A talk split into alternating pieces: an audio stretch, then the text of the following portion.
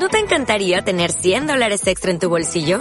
Haz que un experto bilingüe de TurboTax declare tus impuestos para el 31 de marzo y obtén 100 dólares de vuelta al instante. Porque no importa cuáles hayan sido tus logros del año pasado, TurboTax hace que cuenten. Obtén 100 dólares de vuelta y tus impuestos con 100% de precisión. Solo con Intuit TurboTax.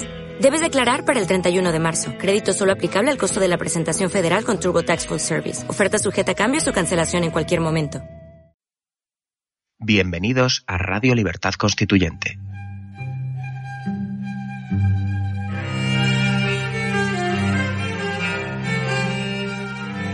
Están escuchando Radio Libertad Constituyente con don Antonio García Trevijano.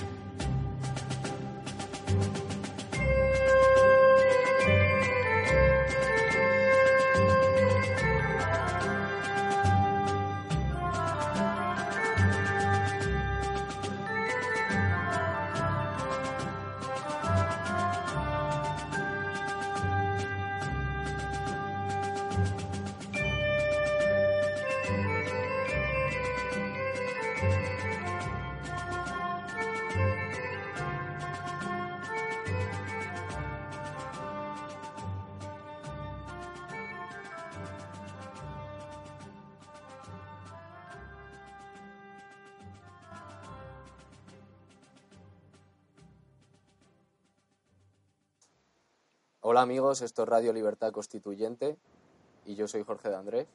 Hoy es lunes 12 de diciembre de 2016 y hoy está con nosotros Ángel Menoyo de Tordesillas en el estudio Somos Aguas. Hola, buenos días. Bueno, no, no nos oye, pero ha dicho hola. no, porque tenía que haberse puesto los micrófonos, pero en fin, luego lo haremos en el descanso. Sí, y en el programa de hoy está con nosotros José Papí. Hola, buenos días. Muy buenos días, Jorge, desde Bruselas. Hola. Y como siempre, nuestro maestro don Antonio. Bien, eh, un poco tarde, eh, porque pensaba haber empezado hoy más pronto.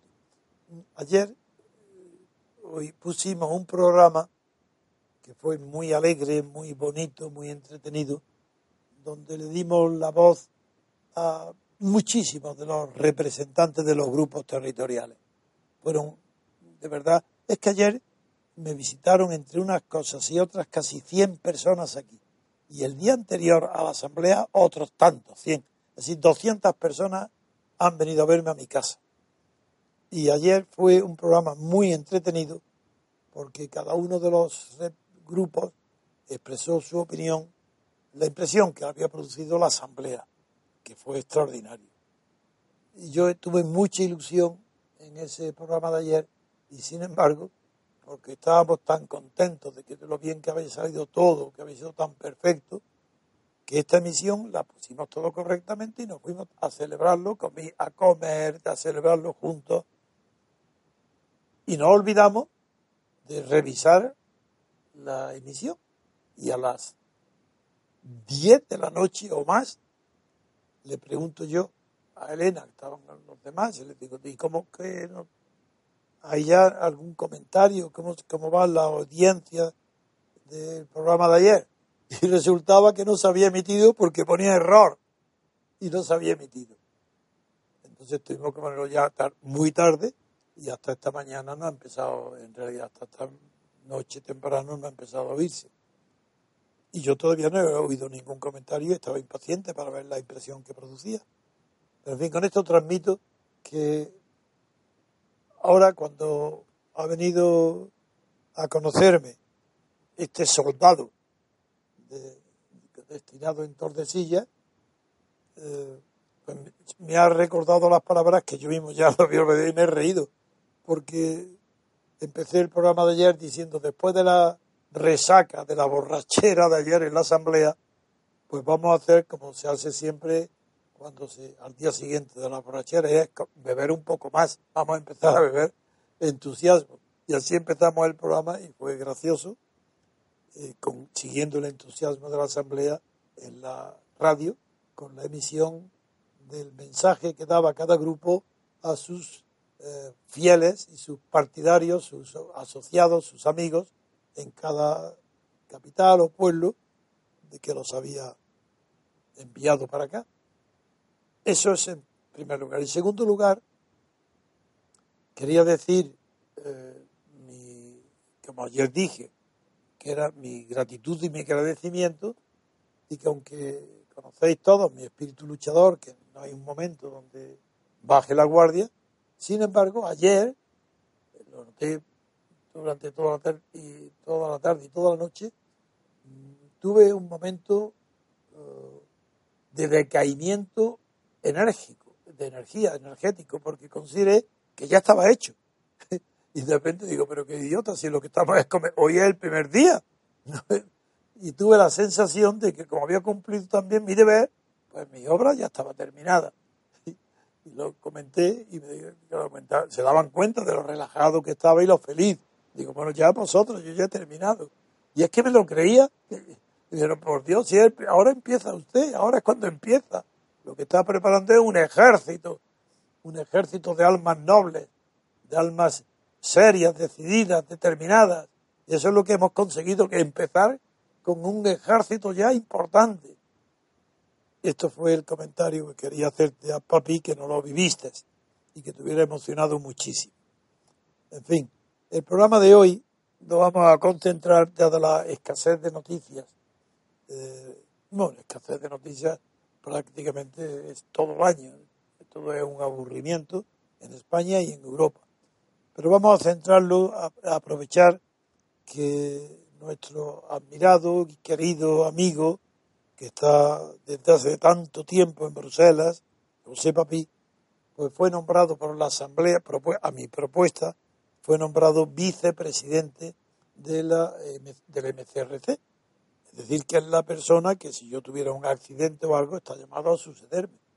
Y aunque él es un hombre muy modesto, pero como lo conocen muy bien la competencia, la honradez y la constancia en el trabajo de Papi, pues toda la, toda la junta directiva y toda la asamblea pues aprobó con entusiasmo la vicepresidencia en manos de Papi, cuyo principal papel será lo que es más conforme con su espíritu, que es el, el equilibrio, no la moderación, porque es un hombre que defiende la verdad apasionadamente, pero sí el equilibrio en las pasiones personales, saber dirigir un grupo donde no hay egos, pero sí que hay voluntades de perseguir eh, la misma verdad por el camino que cada uno ve la mejor o más corto. Entonces eso es difícil y eh, para mí resulta más fácil porque tengo tantísima experiencia que no hace falta ni que hablen, solamente y por mi conocimiento de la, del alma humana lo veo enseguida, a mí no me cuesta ningún trabajo dirigir, pero como no se espera que después de mí eh, la persona que venga sea una imitación ni una réplica mía, será distinto y será sus condiciones. Además, no es lo mismo crear que crecer o conservar. La creación eh, requiere un espíritu distinto del temperamento que, se necesita para conservar lo creado o para impulsarlo. Y eso será Papi el que determinará en su momento en qué momento está para que el, el movimiento atraviese la fase siguiente a mi desaparición de la, de la presencia física, porque mi desaparición de la vida moral, intelectual y filosófica, eh, de la libertad política colectiva, eso es imposible. Es que aunque quisieran, todo el mundo no conseguirá lo que sí ha conseguido Franco y, estas dos monarquías, que es eh, eh, silenciarme. Eso podrán hacerlo. Pero muerto yo, ya no hay ese peligro. Y entonces será el momento donde seré más conocido y tendré mucho más influencia que nunca. En fin, papi, enhorabuena. Yo para mí es una satisfacción grande. Sé que eres humilde, modesto, que no, que no tienes la menor ambición de poder, pero justamente es lo que necesitamos ahora, que el vicepresidente a mi lado se forme en las maneras de mantener unido un cuerpo donde se va a respetar siempre la libertad de pensamiento y de, y de opinión, de, criterios para la acción, siempre dentro de aquellos principios que hemos juramentado en nuestras conciencias, que son los que rigen eh, no solo el MCRC, sino los principios básicos, no los estatutos. Los estatutos pueden ser cambiados, eso es algo externo. En cambio, los principios, nuestros principios básicos o fundamentales, esos son eternos. Eso es lo que nos liga a nosotros. Y tú, papi, vas a, a dirigir un grupo humano muy fuerte, muy numeroso, pero con unos principios inamovibles, que son los principios de la moral universal, de la equidad, de la franqueza, como resumimos en nuestras columnas, de la libertad, la lealtad y la verdad. Papi, enhorabuena, lo repito, vamos a concentrarle después de las palabras que tú quieras decir, vamos a pasar luego a Italia y Europa. Pero primero quería darte la oportunidad de que, como no pudiste asistir por razones bien justificadas a la asamblea, pues que puedas dirigirte a ella con un pequeño mensaje que lo oirán por al menos todos los de la Asamblea seguro. Por eso tienes la palabra, papi, para expresar tus sentimientos y tus voluntad. Bueno, don, Antonio, muchísimas gracias por, sus palabras. La verdad es que me abruman, ¿no?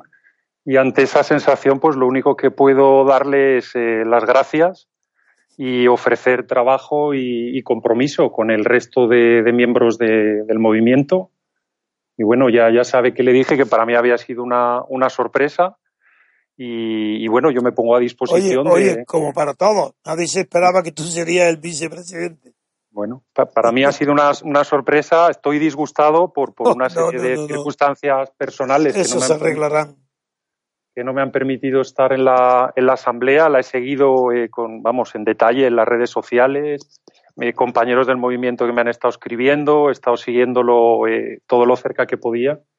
Y bueno, don Antonio, la, verdad es que yo creo que su figura es imprescindible que sin su ejemplo y su, su ayuda y su conocimiento es, es, difícil que esto ocurra, pero bueno, eh, le agradezco muchísimo la confianza, eh, espero merecerla y yo por mi parte lo que puedo poner es lo, lo que suelo poner en todo lo que hago en la vida, que es eh, trabajo, constancia, compromiso y, y bueno, yo creo que hay un grupo humano impresionante eh, hay compañeros que a mí me llevan mucho tiempo dejándome con la, con la boca abierta y no quiero decir ningún nombre porque se me olvidaría alguien, ¿no? Seguro. Y, y metería la pata seguro, con lo cual es mejor no, no iniciar una, una, enumeración ¿no? de personas.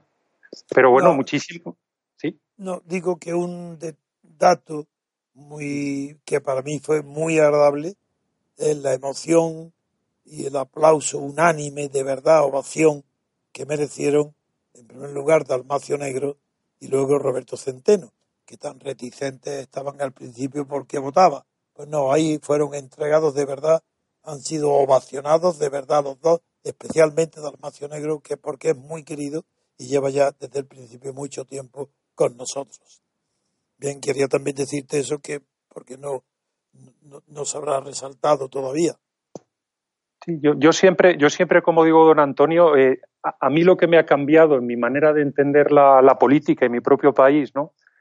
es, es, el haber entendido, haber creído entender lo que es su, su pensamiento. Yo, yo siempre me fastidiaba mucho porque he trabajado toda mi vida adulta, digamos, fuera de España. Y la verdad es que siempre me fastidiaba que un país como el nuestro, que es una auténtica maravilla, con una gente tan buena, con, un, con tantas ideas, con tantas cosas que tenemos, tengamos que estar, como se dice en inglés, en el top 20, ¿no? Cuando podemos ser un país que estemos en los 10 primeros del mundo. Yo siempre pensaba, pues la culpa de eso es de que los hospitales, no hay suficientes hospitales privados o públicos, o que hay que subir o bajar los impuestos. Yo lo que entraba era la ideología, ¿no? Claro. Y lo que usted, don Antonio, me ha enseñado es que el problema no era de ideología, el problema es que hay que dejar caer una primera ficha en la, en la partida de dominó, ¿no? Y hasta que no caiga esa ficha, el resto no, va, no se pueden empezar a mover, ¿no? Es el método científico, lo mismo que un científico en el laboratorio. Si es que no nos distinguimos nada, yo imito a la ciencia y a la política me da horror. El, el, hablo porque no tiene método. Es una improvisación, es una utilización del momento, es, que es una falta de previsión del futuro. son tantos defectos los que hay en la, en la práctica, y, no, en el pensamiento y la práctica de la política, que yo me dan horror. Y he dedicado mi vida a, a perfeccionar, a imitar los métodos científicos para aplicarlos a la práctica política y la creación, que es la innovación en el pensamiento, para mejorar en la teoría, en la filosofía política, los defectos más comunes que se observan en la, en la, en la historia de la política desde hace 10.000 años. Y todavía se puede mejorar. Esa es mi novedad, que, que aún la experiencia de, los mil o dos mil años no me basta para decir esto es lo más, esto es donde podemos llegar. No es verdad. Porque nunca, antes de mí, yo nunca había visto ningún pensador político que se atreviera a tener un método de verdad riguroso, parecido a los de la ciencia, no digo que sean iguales. Por eso cuando no presumo yo nunca de que adivino, tengo que decirlo, que adivino el porvenir, no lo adivino. Me adelanto al porvenir porque el método que tengo de análisis de lo que sucede en el Reino Unido antes del Brexit me conduce a creer que va a ganar el Brexit. Y mi análisis en los asuntos relativos a Estados Unidos aplico métodos que otros no aplican y creo que va a ganar Donald Trump. Porque he, metido en el ingrediente de mi pensamiento datos que otros no cogen. Yo no me dejo guiar jamás, ni por la prensa, ni por la televisión, ni siquiera por la opinión de quien sea. Para mí, el, mi maestro son los hechos. Y no escucho más que a los hechos. Y para pensar o interpretar los hechos ya me basto yo. ¿O es que soy un tonto que no sé interpretar la realidad? Lo que no sé yo, lo que no sé interpretar, ni me presto a ello, son las visiones de la realidad mentirosas y propagandísticas que dan todos los partidos políticos, todos los gobiernos del mundo y prácticamente casi todos los dedicados al pensamiento actual. Solo los grandes genios se han atrevido a romper con esos moldes. Y yo, llegue o no a tener resultados, me atrevo a romper con todos los prejuicios que engañan a la humanidad para mantenerla engañada, porque a la humanidad no se, no se la engaña de una vez para siempre. ¡Qué error! El engaño a la humanidad se hace generación y generación. Si cada 15 años, a la generación cultural aproximadamente, hay que renovar el engaño y se produce indefectiblemente en todos los países del mundo. Cada generación hay un nuevo engaño, una visión distinta del engaño, político me refiero, para mantener la servidumbre voluntaria. Y esa batalla contra la servidumbre voluntaria, para entrar en la verdad y descubrir la verdad, esa es mi vida. Esa ha sido mi vida. ¿Y que tengo ahora resultados? A la vista, yo tuve resultados que me vi, viví esperanzado cuando creí que era posible, después de Franco, realizar la ruptura democrática, porque era un país entero el que salía de la dictadura, pero la clase política dominante dentro del régimen franquista, y la clase política clandestina, que también era una clase que aspiraba nada más que a las vanidades de ser reconocida, porque estaba harta de ser anónimo en la oposición. Quería dinero, quería honores, quería poder, exactamente igual que la clase franquista. Y eso fue los dos tipos humanos que produjeron el consenso, que produjeron la transición, que produjeron la constitución, que produjeron la aceptación unánime de la monarquía de Franco, que todavía hoy legiones de catedráticos, periodistas, todo el que se cree o dice que piensa, está pensando para ver cómo puede sostener mejor y evitar la caída del régimen post-franquista dictado por Franco, ejecutado por sus los más acomodaticios de su ministro, entre ellos Fraga, nada menos, figuraron, Fraga, dirigiendo el régimen actual, Fraga, el fundador, con Aznar, con Rajoy, y el otro lado no digamos, los enemigos del Partido Socialista de Toulouse en el exilio, los que los traicionaron y acabaron con él, los Felipe González Mújica y compañía, esos figuraron lo que son. Ya lo demostraron con los GAL, ya lo demostraron con las corrupciones tan enormes. Hay que ver la corrupción del PSOE en Andalucía con la clase obrera. Pues esto, yo eso sí que sabía que era imposible, que eso no podía suceder. Sucedió, me equivoqué. Se pusieron todos de acuerdo contra mí, inventando o siguiendo, haciendo creer el PSOE que creía una difamación sobre mí que no fue firmada por nadie y publicada en todos los periódicos sin firma, anónima, una denuncia anónima, falsa por supuesto, una calumnia, pero anónima, sin firmar por nadie. Bien, la publica toda la prensa y acaban conmigo. Pues no acabaron conmigo, porque para acabar conmigo había que acabar con las esperanzas de libertad política. Y mientras yo viva esas esperanzas, no, solo han muerto, sino que ayer en la asamblea puedo estar respirar tranquilo. Por eso tuve la falsa sensación de felicidad y tranquilidad, creyendo, ya está, yo ya he terminado, ya hay aquí eh, un grupo tan numeroso, entusiasmado, embriagado de borrachera de libertad política colectiva, que ya yo no soy necesario. Por eso bajé los brazos durante dos, tres horas de alegría inmensa. Y hoy tengo la alegría de que esto va a continuar. Y ahora ya, cuando hablo con papi, hablo con el continuador, no con otro símbolo que será yo lo que dije en la asamblea ni, te lo repito porque te daría vergüenza, lo rechazarías. Pero escúchalo, escúchalo y verás. Lo que dije literalmente de ti porque conozco muy bien a la clase política dirigente de la Unión Europea. En fin, papi, perdona que te, haya interrumpido.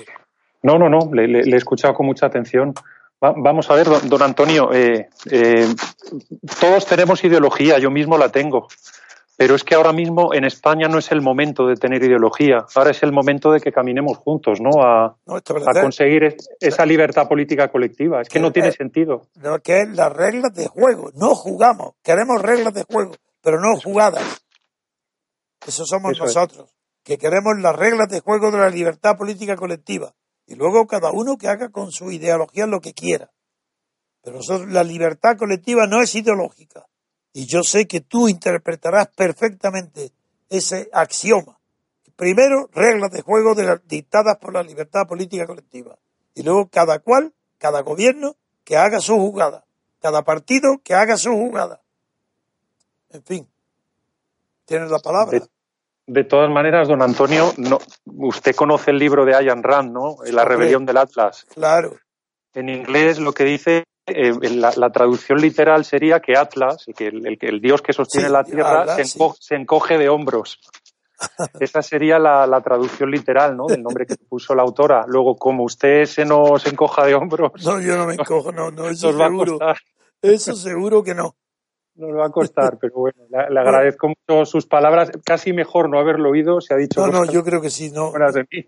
No, he, dicho la verdad, pero como en las sociedades son tan hipócritas y tan, y, tan falsas, pudor, que la verdad no se dice nunca, hay que aprovechar las ausencias a veces para que sean escuchadas con más atención, porque ahí ya no cabe la adulación, estoy diciendo la verdad.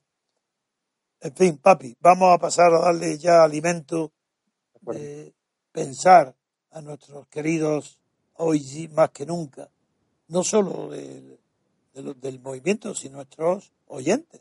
Es que nuestros oyentes están alrededor siempre de las cifras de 8, 9 o 10 mil personas, alternándose de promedio, eso es lo, hay menos, hay 4, 5, 6 según los días, pero a estas personas sí que le diré que nuestra idea triunfarán. Ya no se trata de que es un deber, que por deber solo lo hacemos, sino que además van a ser una realidad práctica, quieran o no quieran, las oligarquías, las oligarquías del dinero y las oligarquías de la inteligencia no porque no la tienen, sino de lo que parece que debe ser la inteligencia que son las universidades y los medios de comunicación, las televisiones, la radio y los periódicos. Pues quieran o no quieran, la libertad política colectiva triunfará. Ahora vamos a pasar una, vamos a dar una pausa muy breve para que se ponga los cascos nuestro invitado y enseguida pasamos a Europa, que quizás la noticia primera es que comentemos lo que sucede con el nuevo primer ministro de Italia. Vale, hacemos una pausa y ahora regresamos. Democracia es separación de los poderes en elecciones separadas. Elegir a personas, no a partidos del Estado. La democracia es la libertad para elegir a los candidatos. La democracia es una forma de gobierno, no es algo gradual. España no es una democracia. Porque la libertad no se otorga, se conquista. Porque la libertad exige ver más allá de la propaganda y de la mentira. Para que tengamos libertad política colectiva, no les votes. Porque la libertad viene en nuestra busca.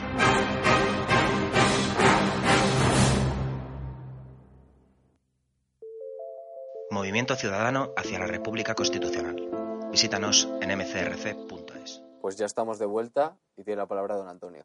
Muy bien, José.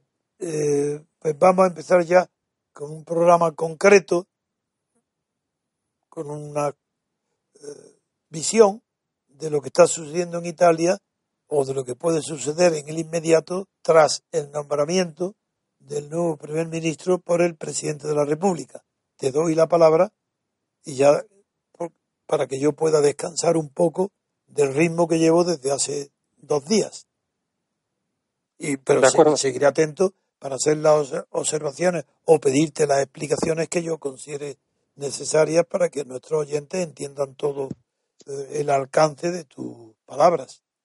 Y, sobre todo, don Antonio, también a no dejarme utilizar anglicismos. Ah, no, eso nada, eso nada. Eso sí que, se me escapan. Soy enemigo, eso sí que no. El español es nuestra regla de pensar. Eso es. Venga.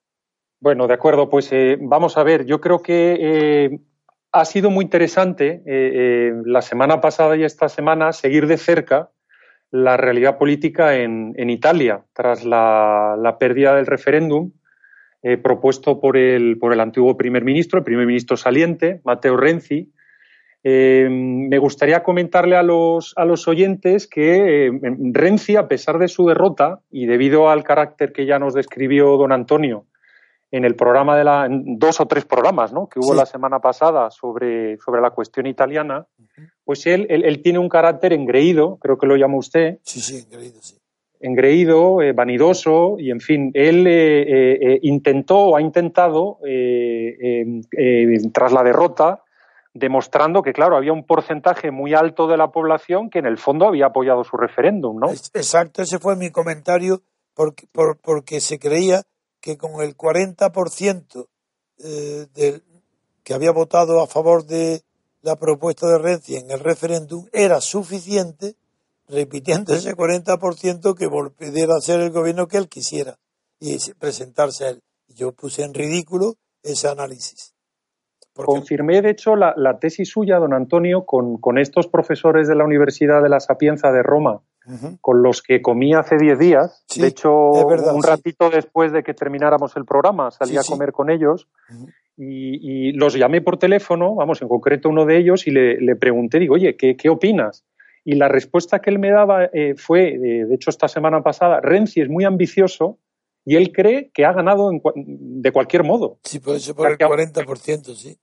Que aun perdiendo el referéndum ha ganado, ¿no? Y ha ganado fuerza porque por lo menos eh, una parte muy importante de la población está detrás de él.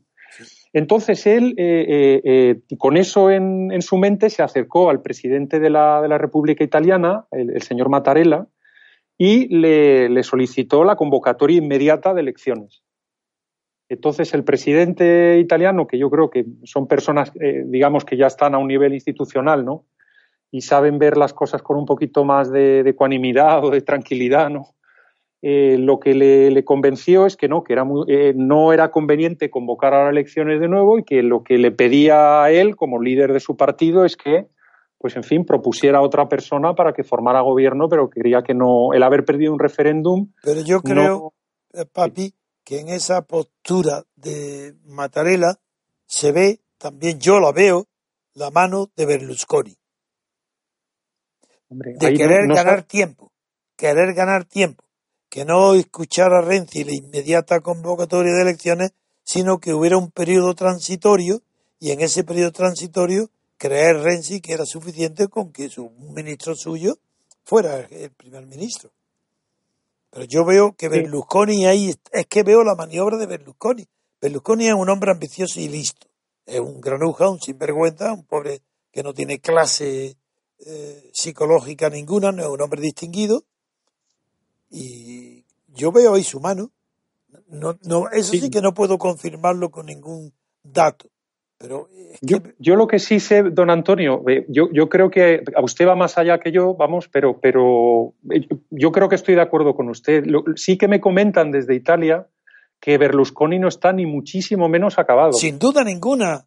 pero que no se equivoquen los periodistas, ¿eh? Berlusconi está ahí, manda y, maneja y, maniobra. Bueno, ya veremos a ver si me equivoco, no pasa nada, porque yo no estoy dándolo como un dato. Estoy creyendo yo que veo ahí, en esa, yo veo una pequeña maniobra en el presidente de la República.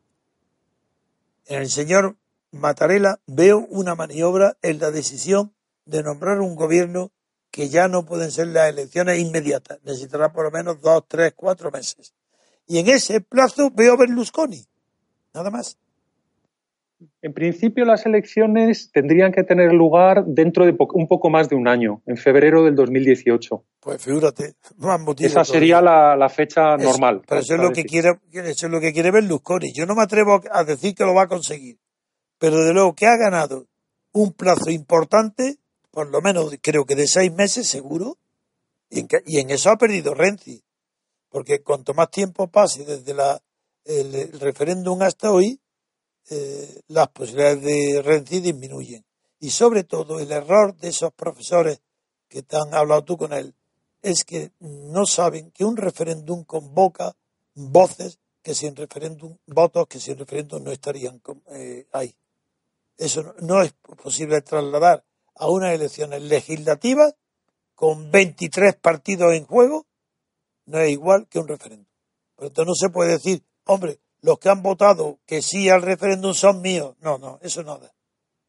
Aunque fueran teóricamente no enemigos, no, no son adversarios, pero en una elección legislativa ya veremos qué partido eligen. Sí, sería el mayoritario, sería Renzi, pero tener un 40% eso es demasiado. Eso no lo tiene. esa es mi opinión. No, no mi opinión, no. Esa es mi interpretación. De pues que me ha extrañado que Mattarella no ha sido simplemente un presidente como lo como se esperaba de él, porque no tiene gran personalidad, para que la presión de Renzi fuera suficiente para hacer lo que Renzi le dijera. Creo que no. Renzi lo que ha hecho don Antonio es eh, eh, pues nominar a, su ministro, al ministro de Asuntos Exteriores actual, Paolo Gentiloni, eh, pues le ha le ha dado, vamos, le ha comunicado al presidente, pues de, pídale usted al señor Gentiloni que forme gobierno. Claro. Entonces, en principio, Gentiloni eh, eh, va a ser el sucesor de Renzi y lo que sí que. Pero había una maniobra oculta aquí es impedir que eso sí que ha ganado Renzi, que, que fuera su ministro de Economía, que a ese sí que le tiene celos. Sí, Pier Paolo, Piercarlo Padoan. Exactamente. Ese es el tema. Eso es lo que yo no he dicho hasta ahora, pero a ti sí que es el hecho de que no sea Padoan es signo de que va contra Renzi, que Mattarella no ah. ha cedido a la presión de Renzi y ha escuchado a Berlusconi. Padoan además es una persona muy alineada con, Angela Merkel, el ministro de Economía de Merkel. Tengo ese dato también en mi cabeza, sí. él, tiene, es el ministro, creo que se dice en italiano, del Tesoro, si no me equivoco, pero vamos, el ministro de Finanzas. Yo, lo llamo de Economía, sí. de Economía, sí. Pues este, este, este ha sido el candidato elegido, el ministro de Exteriores, eh, eh, frente a Padoan. Y bueno, eh, sí he leído tres o cuatro notas sobre la figura de Gentiloni. Tiene un, mote, lo llaman Paolo el Frío. Sí. Porque se dice que es una persona reservada, aburrida, calculadora. Tiene, es un, es un hombre que tiene tres idiomas, francés, alemán, inglés, además del suyo, que los habla, parece bien. Y sobre todo, lo que yo me ha llamado la atención es que uno de los líderes del movimiento de cinco estrellas, pues lo que dice de que el primer ministro en ciernes, este que han nombrado, es solo una fotocopia de Renzi. Eso sí que es verdad. Porque no parece un hombre ambicioso, ni se señalaba como, como con ninguna idea original pero casi todo el mundo cuando prueba el poder suele gustarle más de lo que él mismo esperaba. Sí, es un hombre, es un aristócrata, sí, sí, eh, Gentilone, que vive en un palacete, parece ser precioso, de su familia. exactamente, sí. Y, le, asimilan los, los periodistas pues, eh, a, aquellos primeros ministros más tecnocráticos ¿no? que ha tenido eh, Italia, personas de poco carisma, pues recuerdo a Giuliano Amato, a Lamberto Dini, incluso al propio Mario Monti. Eran personas de poco carisma, con una reputación de personas serias, trabajadoras, ¿no? Y bueno, eh, eh, también he leído en la prensa italiana que dicen que este hombre es calladito, pero que en un momento dado tampoco aceptará ser un peón de Renzi. Bueno, también tiene antecedente que fue ya ministro de, con Romano Prodi. Sí, señor. También otro, todo esto es cuenta. En fin. Pero bueno, al final esto, como eh, don Antonio, son chismorreos sobre las personas porque el sistema es, un desastre. Ah, el sistema es un desastre. En Italia casi peor que en España, que ya es complicado. De, número de gobierno, sí. De resultado igual o peor, sí. Y, el, problema de fondo que sigue allí los nubarrones, pues es ese agujero eh, enorme de la, de la banca italiana, más de 360 mil ah, millones de euros. Ese será el segundo tema que después de terminar con esto vamos a pasar a la verdadera quiebra del, banco más antiguo del mundo. es que eso, bueno, eso también, que creo recordar que se estaba, hacían falta urgentemente 5 o 6 mil millones de euros para que no. es que le ha exigido 5 mil millones sí. la Unión. Sí, eh, eh, pero es que está muy mal. Hasta ahora ha conseguido con una maniobra extraña que tú lo verás mil millones. Tiene, de los cinco que le siguen ha conseguido mil y no parece que vaya a conseguir más. Así que parece inevitable la intervención.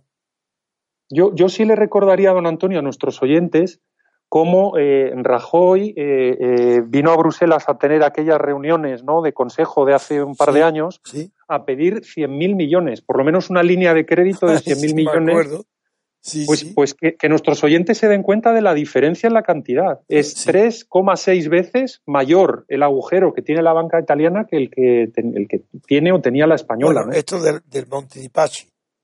Sí, no, no, digo en, en, el global, de lo que ah, llaman ellos eh, préstamos malos o bueno, eh, deuda mala. Esto lo, lo, conoce mucho mejor don Roberto que yo, pero en fin. No, que si quieres seguimos, con que estamos en Italia, sin pausa, seguimos, porque el proyecto consiste no solo en los 5.000 millones, ¿eh?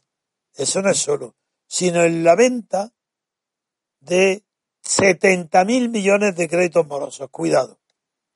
En la venta. Es decir, que los vendan a bajo precio a otro banco o, a otro tipo de financieros.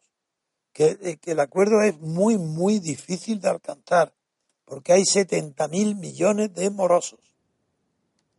Eso es muy difícil sí, es una, es una situación eh, complicadísima y, en fin, y desesperante. Ahora, lo que sí que, claro, llega el momento de ver si hay un líder o un jefe en Italia que pueda negociar eh, eh, una salida airosa de esta situación con el Banco Central Europeo. Se sabe, perdona, no, papi, no, digo que se sabe un truco tan clásico que si Bruselas quiere tragar, fingiendo que está bien, pues lo harán y es que el propio banco, a través de una empresa ficticia de, ellos, compra a bajo precio los créditos Incrementa el capital. Exactamente. Incrementa el capital, claro. Bueno, es, una situación muy, muy complicada. Desde luego, nuestro gobierno, al contrario que otros gobiernos, eh, incluso el de Cipras, ¿no? que negociaron quitas ¿no? a, la, a, la, deuda que se tenía, en el fondo, no con el Banco Central Europeo, sino con los bancos eh, alemanes y franceses que hicieron malas inversiones ¿no? en, diversos países, pues eh, el gobierno español, por contra, pues no negoció ninguna quita y estamos pagando religiosamente todo el dinero que pedimos prestado. Esa es la tesis de Roberto Centeno, que fue un error. una, ruina, claro. que fue un error no haber aceptado el rescate. Claro. Bien. Y bueno, e, esa sería pues un, pequeño resumen de, de, lo mal que están las cosas en Italia, don Antonio. Desde luego. Y pues podemos pasar ahora sí, pasamos a otro asunto y, eh, con otra pausa. De acuerdo. Así que hasta ahora otra pausa. Y ahora regresamos.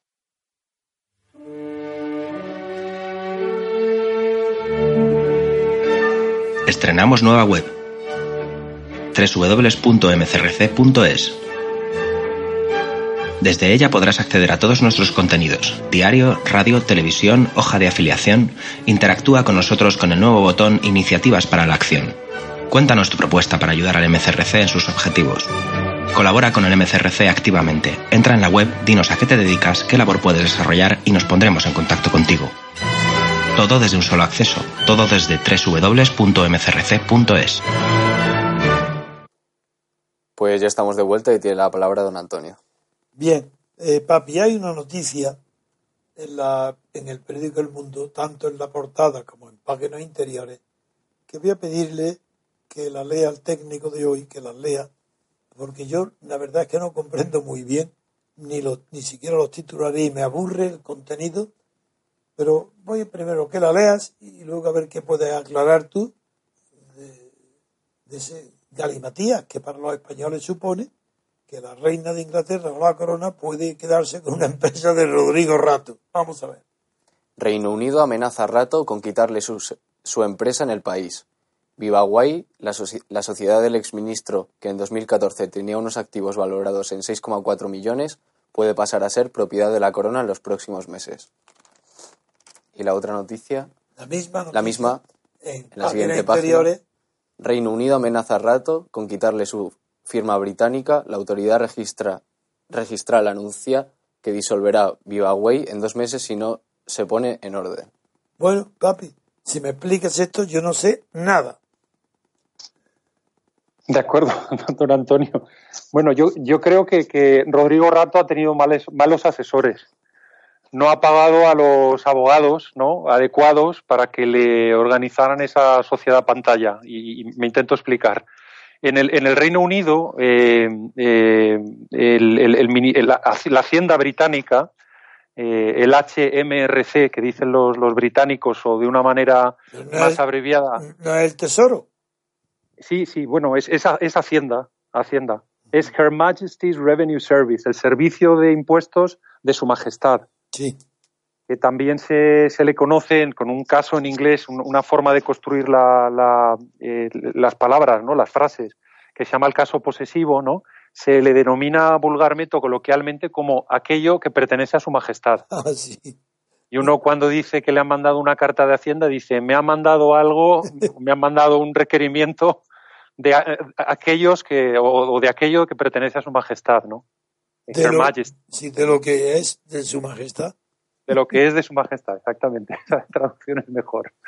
Entonces, eh, bueno, eh, eh, el HMRC, la Agencia Tributaria Británica, exige todos los años la remisión de un documento que se llama el informe anual, el annual return en inglés, que es un documento donde uno sencillamente rellena, me llamo tal, sigo siendo el propietario de la empresa tal, mi teléfono es este, mi dirección es la otra y y, en fin, confirmo que los accionistas eh, que están conmigo son este señor y este señor y estas son sus direcciones. ¿no? Entonces, eh, ellos son muy serios con esto, el annual return, el, informe anual, y con la presentación de las cuentas. No puede pasar lo que ocurre en España a veces, que hay empresas que están sin actividad y a veces pasan dos, tres, cuatro años, ¿no? Hasta que se da cuenta Hacienda y entonces envía una carta diciendo póngase usted al día y, deposite sus cuentas anuales, etcétera. Allí es todo en, un plazo de apenas unos días, en cuanto transcurre una semana, dos semanas, tres semanas, Hacienda está ya muy cerca diciéndote que si no, si no respondes eh, o si no rellenas la información que se te ha solicitado, te desmantela la sociedad, ¿no? Entonces, por lo que estoy leyendo en la noticia, que la acabo de, descargar yo también en internet, sí. Eh, él está utilizando. ¿Perdón? No, sí, a ver qué significa. No, él está utilizando unos, unos abogados de estos que constituyen empresas en, en, Londres. Eh, dice que es un deteriorado edificio, con lo cual probablemente pues serán de los baratos. Y a estos abogados han debido de recibir la carta donde se les solicita que cumplimente todas estas informaciones al cabo de 7, 15, 20 días de haberse eh, eh, pasado el plazo y estos abogados pues no le, no le han debido de informar o él, que es un señor muy importante, no ha tenido tiempo de, de leerlo y de prestar atención ¿no? a, la, a la información que le, han, que le han enviado. Entonces ahí, claro, el, señor Rato no está acostumbrado, aunque es un señor que, que, viaja, probablemente viajará por placer, ¿no? Pues es un señor que no está acostumbrado a, a, tratar con el fisco, con el fisco británico, que es muy serio, y que estas obligaciones, pues son, son, cuando vienen estas cartas, son obligaciones a las que hay que dedicarle una atención urgente. Eso es lo que estoy viendo, leyendo la, noticia con un poco de calma, pues básicamente es eso. Eh, es, simplemente una inspección, porque no, no, no, no, le han mandado una carta diciendo o cumple usted esto o vamos a intervenir, vamos a inspeccionar a ver qué es. Es una obligación formal. Es una obligación formal a la que probablemente él no haya atendido. Ya la segunda carta eh, ya no es broma. Ah, entonces no eh, sabemos si es grave o no. No sabemos si es un asunto periodístico que mucho exagera, porque si no conocemos el contenido de lo que piden, no sabemos si es eh, grave. Bueno, eh, eh, sí, que se, sí que se ve aquí en, la noticia que yo puedo, puedo interpretar que lo que, que lo que están, dicen, no está cumpliendo este año con obligaciones legales como la presentación de cuentas anuales y la agencia registral considera que así no puede continuar inscrita en el registro. Al final, es lo que se denomina el annual return, el informe anual. Sí, pero es que, tiene que ir acompañado de las cuentas. Exactamente. es una obligación formal. Eso es, eso es, es incumplimiento de requisitos formales, que no implica que haya detrás un delito. De momento hay un incumplimiento de una obligación formal, que es comunicar. Eso bien, ya, ya estoy informado, ya sé lo que es. Sí, sí, no. Por ejemplo, yo, yo conozco, digamos, la, la, práctica, por ejemplo, bancaria, que es también relativamente similar. Y cuando usted le envían una tarjeta de crédito, ¿no? Y usted no la recoge porque, en fin, porque no estaba en casa, porque no ha podido acercarse a correos a recogerla, el, problema que haya sido, ¿no? Si uno no comparece dos meses después en el banco a recogerla, le cierran las cuentas. Se la anulan se la anulan. O sea, ellos son muy, muy serios con, con el tema de los plazos y el, el, señor Rato, pues bueno, a lo mejor tiene que trabajar con tantos despachos de abogados en tantos países del mundo, ¿no? Bueno, pues yo mira, ya que estamos... no, da, no da abasto. De acuerdo, lo he entendido. Y los oyentes también. Ya que estamos con el Reino Unido, ¿por qué no nos informa de las últimas noticias, si las hay, sobre el Brexit? Ha habido, ha habido dos noticias que a mí me han llamado la atención en, los últimos siete, diez días. Una, que ha habido una encuesta que se ha hecho sobre qué opinaban los ingleses sobre los eh, ciudadanos de la Unión Europea que residen y trabajan en el Reino Unido, ¿no? Un problema que afecta a más de 100.000 españoles, que, se han ido a trabajar, a aprender la lengua, en fin.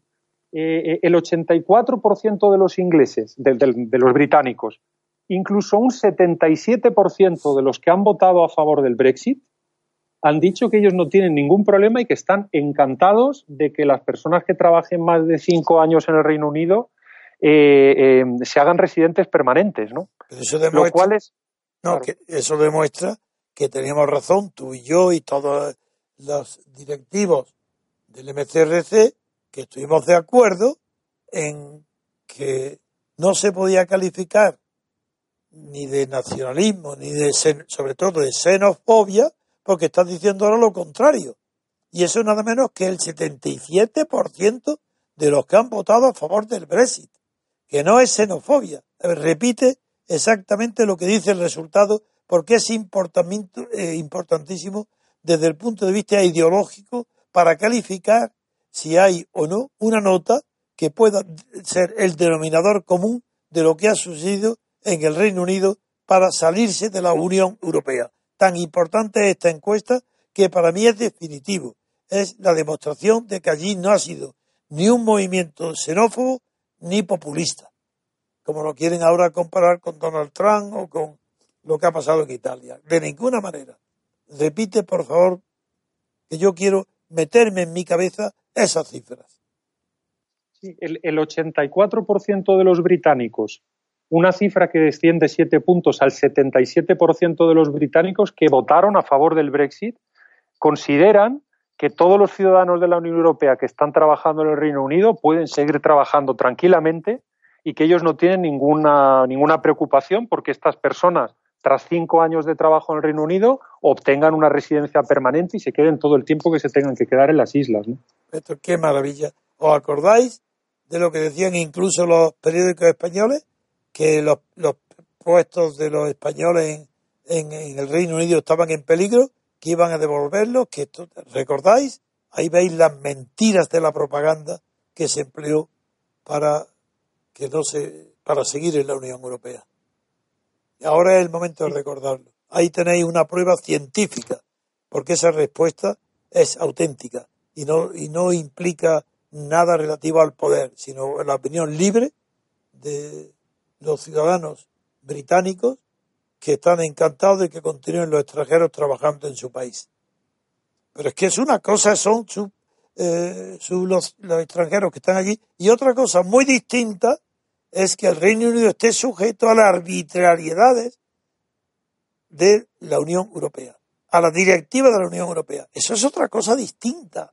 Y que si el Reino Unido se sale de Bruselas, de, es que se sale huyendo de esa maraña donde domina la corrupción y la falta de inteligencia para prevenir el futuro, pero no refleja de ninguna manera ninguna opinión nacionalista o xenófoba contra los inmigrantes. Eso no es verdad.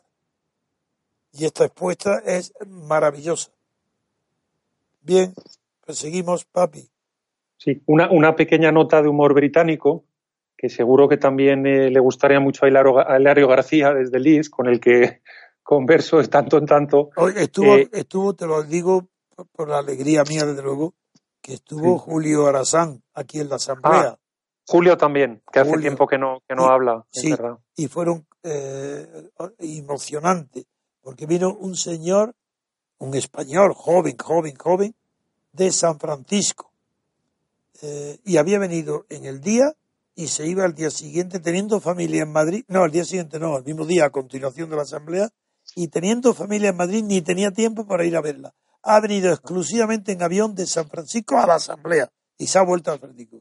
Y otro caso que cuento también por la es uno un español muy inteligente, bueno los dos eran inteligentes, pero este es muy vivo, muy despierto, porque había tenido, había recorrido ya medio mundo, había vivido en China, había tal, que vino desde Corea del Sur, desde Seúl, también exclusivamente a la asamblea y estuvo hablando conmigo un rato grande porque vino a la mesa durante el almuerzo, me relajado y me contó cosas extraordinarias. Y me pidió que le, eh, le, pusiera en contacto con Mónica, la hija de, del dictador de Guinea, Macías, pero hija adoptiva del fundador de la dinastía de Corea del Norte, y, eh, y, lo voy a hacer. Y, llamé por teléfono ayer, anoche, y estaba la pobre dormida muy pronto, en Londres, a Mónica Macías, para decirle igual, lo que estoy contando ahora a todos, que este quiere ponerse en contacto porque él vive ya de, desde hace cinco años en Corea del Norte y quiere traducir uno de mis libros, y sobre todo el de la República, al coreano. Y yo, al decirle yo que ya Mónica lo había intentado y que no sabía yo en qué situación estaba eso, si había un compromiso escrito con algún editorial, no lo sabía, y él me pidió que le pusiera en contacto con Mónica. Le llamé a Mónica ayer y le dio una alegría, estaba, digo, dormida, la pobre, pero le dio una alegría enorme de saber que estaba, que había venido ya de Corea alguien, un español, a la asamblea. Y le, y le daré hoy, esta tarde, le daré las coordenadas para que se pongan en contacto. Eso son anécdotas de la importancia que ha tenido una asamblea donde vienen de San Francisco y de Corea nada más que para asistir a la asamblea e irse. La importancia mundial. Es verdad que son españoles, eh, pero mm, de, ellos, el, de San Francisco tienen doble nacionalidad y otros que vienen de Lituania, y, como, eh, como uno que se excusó al final, el último día que estaba inscrito y no pudo venir, después de incluso haber mandado el dinero, eh, que es un pintor bastante bueno, Lino, pues tampoco pudo venir y, tiene la doble. No, no, que, que quiero decir que teniendo la nacionalidad española, desde fuera hay tantísimos seguidores porque sus amigos le empujan porque creen que nuestro movimiento y el concepto de la libertad política colectiva es de aplicación universal. No solo, yo lo entiendo en los lo entendía hasta hace poco en los países de América del Sur y de Central, de habla española, de habla hispana, pero no lo comprendía que, por ejemplo, pudiera ser interesante de conocer la doctrina en Estados Unidos o en Corea, o en Lituania, o en Finlandia. Y en Finlandia te lo digo porque también ha venido gente de Finlandia y tan cercano estás tú, papi, que te lo quiero decir. Ah, bueno, eso me, hubiera gustado conocerlo. Claro, conoceré. Claro, Muy bien. Bueno, no.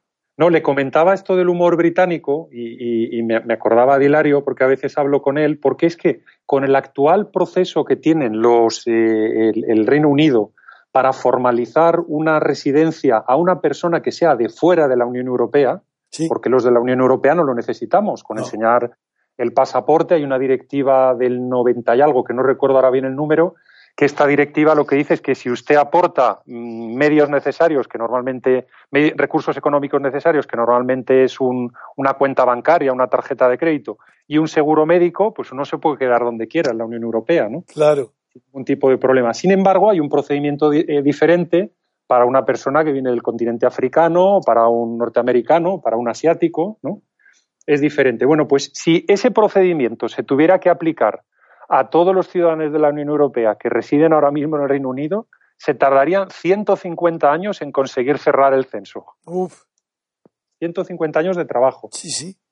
Es un detalle de humor británico, ¿no? Pero, bueno, que, entonces... Sí. No, dime, dime. No, yo tuve una alegría enorme de ver en la Asamblea a un grupo de seis o siete que residen en, en el Reino Unido y han constituido ya en Londres, con estos que otros que no han podido venir, van a constituir ya el grupo del MCRC territorial del Reino Unido, porque hay suficiente número. Alguno, alguno conozco, alguno conozco. Seguro. nos vimos en Bruselas. A Jesús, Jesús estaba ahí, Jesús de Murciego, está en Londres y forma parte ya de ese grupo y lo conociste tú en Bruselas, claro. Muy bien, pues yo creo, puedes añadir lo que quieras, porque la verdad estamos un poco faltos de disciplina para continuar como antes de la asamblea, pero por eso ha tardado hoy bastante en empezar. Y si tú tienes cualquier noticia interesante, dila ahora sin necesidad de pausa ya. Dime tú ahora a ver qué quieres comentar. De acuerdo, hacer un muy pequeño, un segundo comentario sobre la cuestión del Brexit, muy rápido. Sí, eso sí. Es que ha habido una pequeña disensión, pequeña, pero Teresa May ha puesto orden, ¿no? Como la, señorita, la profesora de la clase que es, ha puesto orden en, sus ministros, porque eh, David Davis, que es el ministro que se ocupa de las negociaciones del Brexit, que es un ministerio que evidentemente está muy ligado al de Boris Johnson como ministro de Exteriores, ¿no? Pero han dedicado a una persona con, rango de ministro para todo el tema del artículo 50, la salida de la Unión, etcétera. Entonces, esta persona eh, eh, ha llegado a declarar la semana pasada que él considera que tendría sentido que el Reino Unido siguiera pagando o contribuyendo al fondo comunitario, al fondo de la Unión Europea, a los fondos de la Unión Europea, al presupuesto, para conservar determinadas ventajas ¿no? para los, productos británicos, eh, para la entrada y salida de personas etcétera. Algo que es bastante natural porque lo hacen países como Suiza, como Noruega, como la propia Israel, como Turquía para participar en programas de investigación, etcétera. Es decir, que hay una relación de vecindad normal, normal y sana y sensata, ¿no? Muy bien. Y yo devuelvo este pensamiento a algo que comentamos el, al día siguiente del Brexit en este programa, eh, donde yo, yo comenté, recuerdo que con, eh, con, con, otros compañeros, vamos, eh, que, que, hablaban en el programa, que yo, yo pensaba que se llegaría al final a, es decir, la sensatez pasadas las declaraciones estúpidas de, de, de, de la Merkel o de, o Verhofstadt en el Parlamento Europeo, sí. se acabaría llegando a la sensatez. ¿Por qué? Porque los turistas británicos queremos que sigan viniendo a España y los alemanes quieren seguir vendiendo BMWs a los británicos. Pues claro. Y entonces, desde fuera del proyecto político se puede tener una relación de vecindad de, comercial, ¿no? Sana, sensata y, y de buena y de buenas relaciones, buena amistad. Eso es. Claro. Eso es. Y esto ya apunta que, bueno, hubo algunos eh, miembros, digamos, de, de, de, del campo del Brexit que se le lanzaron encima de David Davis, ¿no? Diciendo, si nos vamos, nos vamos. Así y es una muralla china, ¿no? Me acuerdo. Y lo, y lo televisaron a Juncker, ahí completamente enfadado, sí. ata atacando a, al nacionalista británico Ney. No, pero, pero que quiero decir que en el propio campo del Brexit han atacado a David Davis por decir estas palabras ah. de que habrá que llegar a algo sensato y, y, y si la sensatez eh, incluye eh, hacer unos envíos, unos es pequeños que yo, es que te, te, había entendido mal, había entendido que era que habían atacado a los, como se atacó, pero desde Europa. No, y lo que ocurre es que Teresa May enseguida ha puesto orden y ha dicho que lo que ella no, ahora, ahora, ahora he comprendido que ella está a favor de su ministro de negociación con el Brexit, que es un claro. hombre sensato y que ella que, que, se llegará a una sensatez, sí. a una, una, postura sensata con todo esto y que hay que dejarse de, de tonterías. ¿no? Y bueno, y si, si, me deja un par de minutos, sí, a lo, mejor tienes, pues, lo tienes. Co comentar muy rápidamente eh, una frase que se me quedó grabada ¿no? de, la, de la cumbre de, de, ALDE, que es el Partido Liberal Europeo, en el que sí. están ahora mismo apuntados tanto ciudadanos, ¿no? el partido de, de Rivera como eh, también los eh, nacionalistas vascos, el PNV y, y, y, la antigua CIU o como se llamen ahora, los... Hoy se los, llama también Partido Demócrata, no sé qué. Sí. Demócrata, no sé qué, pero creo que el nombre al final no es posible registrarlo, no Exacto, sé qué fue yo. Sí, tiene lío, sí. Me he perdido. Entonces, eh, estas personas, estos tres partidos españoles están encuadrados en el Partido Liberal Europeo, ALDE, y ALDE celebraba el fin de semana pasado eh, una cumbre en Polonia a la que asistió alguna, alguna, algún conocido, no español, extranjero, y me, me, decía, me llamó la atención una frase que creo que sí que ha aparecido en la prensa, en la prensa de Mark Rutte, que es el primer ministro holandés, sí. Que le vienen, le vienen pardas ¿eh? en, en hombre, tres meses. Hombre, le vienen, pero verás lo que va a haber allí le vienen, le vienen muy complicadas a este hombre en marzo del 2017 y me he quedado con un titular que me lo dije este buen amigo y que luego se ha reflejado en la prensa. O sea que estoy seguro que nuestros oyentes o muchos de nuestros oyentes también lo han leído, ¿no? Eh, si amáis a Europa, parad de soñar con más Europa. Y si esto ya lo dice un primer ministro de la, vamos a decir, del establecimiento, quiere decir que él ya está empezando a cambiar el lenguaje de cara a las, a las suyas. Completamente. Esto es una rectificación de 180 grados con la propaganda permanente, que lo mismo que en España se dice que la solución al sistema de la democracia europea es más democracia, igual decían, la solución a Europa es más Europa. Pues no, es todo lo contrario. Y es, es maravilloso lo que acabas de decir, quiere decir que ya han perdido confianza en sí mismos, que ya los sistemas no confían en lo que tienen. Ya no dicen más Europa como en España, no se va a decir más democracia. Usted nos dice, don Antonio, o yo he aprendido de usted, vamos, que los cambios políticos empiezan por el lenguaje, ¿no? Sin duda ninguna. Empieza, se ve antes y, en la sociedad. El cambio de palabra.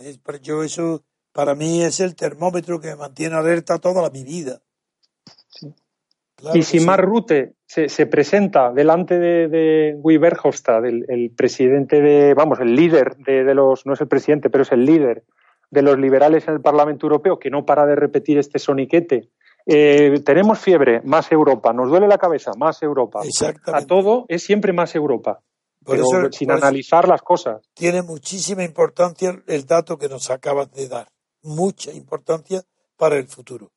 Inmediato. Rutte lo ha dicho delante de, de, de, este señor en una cumbre de su propio no, partido, no, es decir, darle a, una puerta bofetada, cerrada. Es darle una bofetada. Eso es. Eso es. Entonces, llamar, llamar, me llamó mucho la atención esta frase, quería, quería comentársela a los oyentes. Sí, sí, y luego decir que la, la, Unión Europea, tras el batacazo del acuerdo de libre comercio con Estados Unidos, sí. El, bueno, lo, la sacada de colores, ¿no? Con lo de Balonia y el acuerdo con Canadá y que al sí. final se ha arreglado como se ha arreglado, ¿no? Eh, eh, ahora mismo, eh, la manera de volver a poner a, la Unión Europea en el plano mundial está siendo la, negociación de un acuerdo de libre comercio con Japón.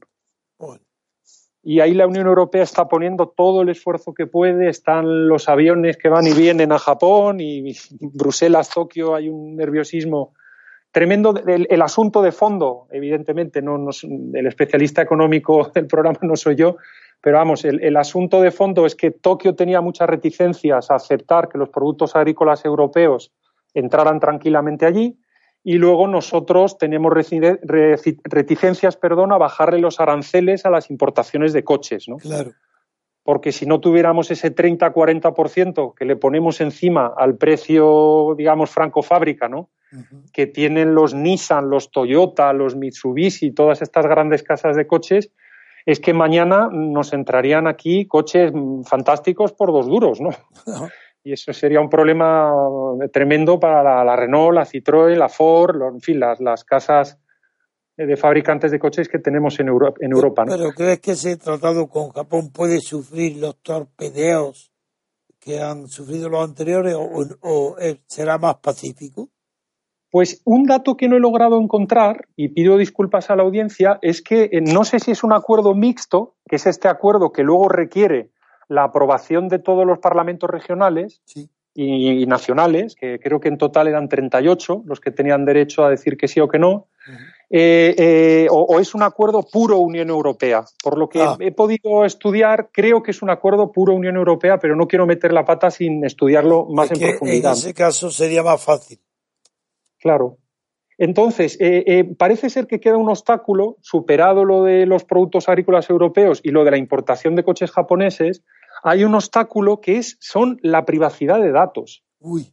Yo no he entendido bien, pero me he puesto a investigar y parece ser que los japoneses, cada vez que tienen clientes en el extranjero, una empresa japonesa o una empresa europea trabaja allí, ellos tienen que guardar los datos de todos los que comercian con ellos en su, en su territorio en unos ordenadores que tienen que estar con su en su territorio, ellos son, digamos, más tradicionales ¿no? para este tipo de cosas. Y sin embargo, los europeos, que somos en estas cosas una mala imitación de los, de los norteamericanos, ¿no? Decimos que tiene que haber, pues, eh, en fin, eh, libertad total y que cada empresa y que cada multinacional haga lo que le dé la gana. Y esto los japoneses, que son muy apegados a sus tradiciones, dicen que esto no puede ser. ¿no? Y ese es el punto de bloqueo que se ha filtrado a prensa pero insisto, eh, me faltan datos para, aportar algo más serio al programa, pero que ahora mismo eh, sí, he notado un esfuerzo muy importante, político, diplomático, por conseguir que la Unión Europea pueda anunciar que acabamos de cerrar un acuerdo de libre comercio con Japón y que haya habido estos problemas con Estados Unidos o con el malo de Trump, pues en el fondo es que él es muy malo, pero nosotros podemos seguir adelante ¿no? con nuestros tratados y siendo un actor mundial de referencia.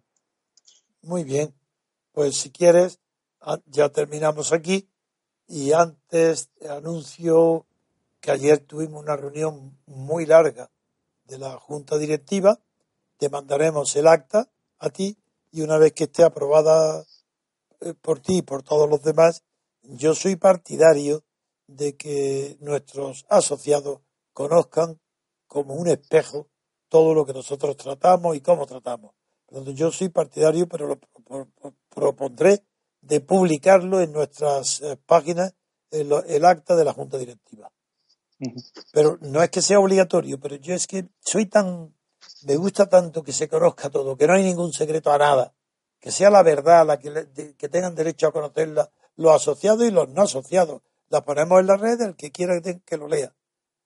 Y yo defenderé esa postura y veremos a ver, no, no estáis obligados porque esto no es cuestión de vida o muerte, es simplemente que a mí me gusta la transparencia absoluta, no la que dicen las leyes, sino la verdad. No tenemos nada que ocultar porque ni económica, ni políticamente, ni estrategia de futuro decimos todo lo que estamos haciendo y vamos a hacer. ¿Por qué no vamos a decir los acuerdos de la Junta Directiva? Porque la Junta Directiva, uno de los acuerdos es que se reunirá tres veces al año. Habrá eh, eh, juntas, por tanto, cuatrimestrales. la, primera será ya en enero, febrero, marzo, el día último de abril. Y luego dos más. Y la última no se celebrará porque se hará a la vez que la asamblea. Luego, sí, habrá- en cambio, podemos hacer eso porque hemos tenido la prudencia, la prevención, lo que algunos al principio no entendían, que hemos creado una comisión de coordinación, la coordinadora, una coordinación ejecutiva, que es así, tendrá que reunirse todos los meses. Y eso, de esa manera, la, Junta Directiva estará, como que es la que tendrá que tomar los acuerdos y ratificarlos, una función más segura, pero trabajada, trabajando diariamente estará la comisión y por eso se reúne cada mes. Si te mandaremos el acta y ya entonces plantearemos lo de si se publica o no en las redes. Perfecto. Y fíjese, no, no se echa a reír don Antonio, pero como este nombramiento ha sido una sorpresa para mí, Sin duda ninguna. también descubriré quiénes son los otros compañeros Exactamente, va a haber de todo. la Junta Directiva porque tengo que felicitarles y en Bueno, fin, pues ponerme ya- a su disposición, ¿no? Pero quiero aprovechar que hubo un error entre tanta organización, tanta, salió tan perfecto como un reloj, pero hubo un detalle que no me supieron interpretar, y es que después de haber nombrado a los asociados de mérito, no, una cosa es el acta de la asamblea y otra es el acta de la junta directiva. Tú, vas, a, vas a recibir las dos, la de la asamblea y de la junta directiva. En la asamblea son los nombramientos. Pues bien, después de nombrar los asociados de mérito, eh, entre los que hay son figuras nacionales muy co- conocidas, luego ya, después de haber nombrado la junta directiva, se nombró también la comisión, lo, que se llama la, la, coordina- la coordinadora ejecutiva. Bien, sí, pero que sí, muy, una coordinación ejecutiva, todo. Pero se me olvidó que no tienen voto ni en la junta directiva ni en el comité, pero están asistiendo directamente a la presidencia, que tiene funciones muy importantes, determinados eh, componentes de la misma, entre los que está, pues, por ejemplo, Dalmacio Negro, es asesor de la presidencia, y también es asesor de la presidencia Vicente Ferrer, eh, que está en, en Cartagena de India, y, el, eh, claro, y además el, el, el hombre que tan bien se porta y que tan competente es, y sin embargo, me di cuenta después, no que estuviera frustrado, pero el error que cometimos de no hacerlo público, por tanto lo hago público ahora. Los seis nombramientos que apro- aprobados por toda la junta directiva, ratificados por la asamblea, son los asesores de la presidencia, no a mí, sino a la presidencia. Eh, y estos asesores son los siguientes, son seis de momento. Dalmacio, como no tienen sueldo, pues no me escapo de las críticas que me haría Ro- Roberto Centeno por el número de asesores a la presidencia. No soy como Rajoy, puesto que estos no ganarán dinero por ello. Bien, los seis señores son los siguientes. Dalmacio Negro asesorará a la presidencia sobre conflictos y problemas de religión. No solo de España, del mundo. Roberto Centeno asesorará sobre las cifras y la situación de la macroeconomía española en relación con la Unión Europea. Pedro Gallego asesorará sobre la... No, asesorará no. Aquí más bien es un... Más que un asesor, es un gestor. Eh, ya podéis imaginaros que ni yo ni el presidente que me suceda va a tener tiempo de hacer gestiones personales que son a veces muy delicadas para los que hay que tener muchísimo tacto, inteligencia y voluntad. Y este asesoría o asesor para gestiones personales de la presidencia se designa he designado a Pedro Gallego de Canarias.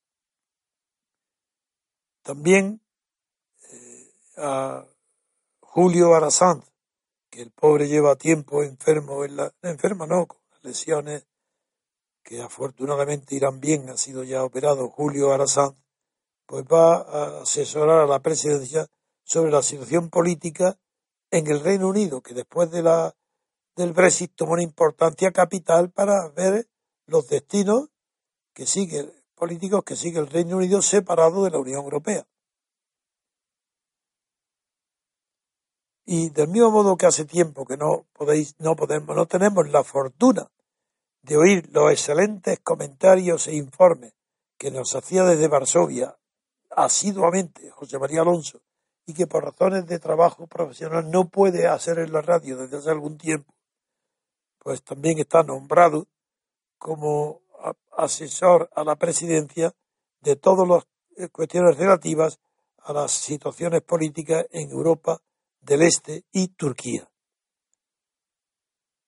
Naturalmente, he dejado para el final el olvido que más sentí porque estaba presente y, porque además él no lo sabía. Los demás, algunos lo habían notificado. Y es a Vicente Ferrer, que reside en la Cartagena de Indias, que será el asesor permanente de, de la presidencia sobre la situación política en América, no solo del sur, sino también de Estados Unidos. Bueno, pues un fuertísimo abrazo. ¿Y cuándo, cuándo, esperas tú que podrás estar aquí, en España? Pues, con tu mujer, con tu mujer, sí. ¿cuándo? Después de esta sorpresa, pues muy pronto ir a verle, claro. Venga, pues venga. A ponerme a su disposición y a escuchar. Pues lo antes que pueda, a ver si puede un día intervenir aquí, desde Madrid, para que te conozcas ya en Madrid y ya llevarte toda la documentación. De acuerdo. Pues muy bien, un fuerte abrazo y hasta muy pronto. Un fuerte abrazo, don Antonio, y, muchas gracias también a la, a la, técnica y a los compañeros que están allí en el, en el estudio. Son nuevos hoy, así que ya, ya puedes saludarlos como nuevos, sobre todo, sobre todo al soldado que viene de Valladolid, de Tordesillas. Es que en Tordesillas se come, don Antonio, que usted no se lo puede imaginar, ¿eh? No me diga eso porque tengo aquí un soldado que no me ha dicho nada de eso. Dice que él toma el rancho y que le, y que le cuesta dos euros. Así que no me haga a mí que vaya a Tordesillas para comer por dos euros. ¿Qué? El rancho es en Burgos. Ah, en Burgos. Pues está claro que el restaurante de dos euros está en Burgos. Muy bien. Hasta pronto, papi. Adiós. un abrazo, Antonio. Gracias. Adiós.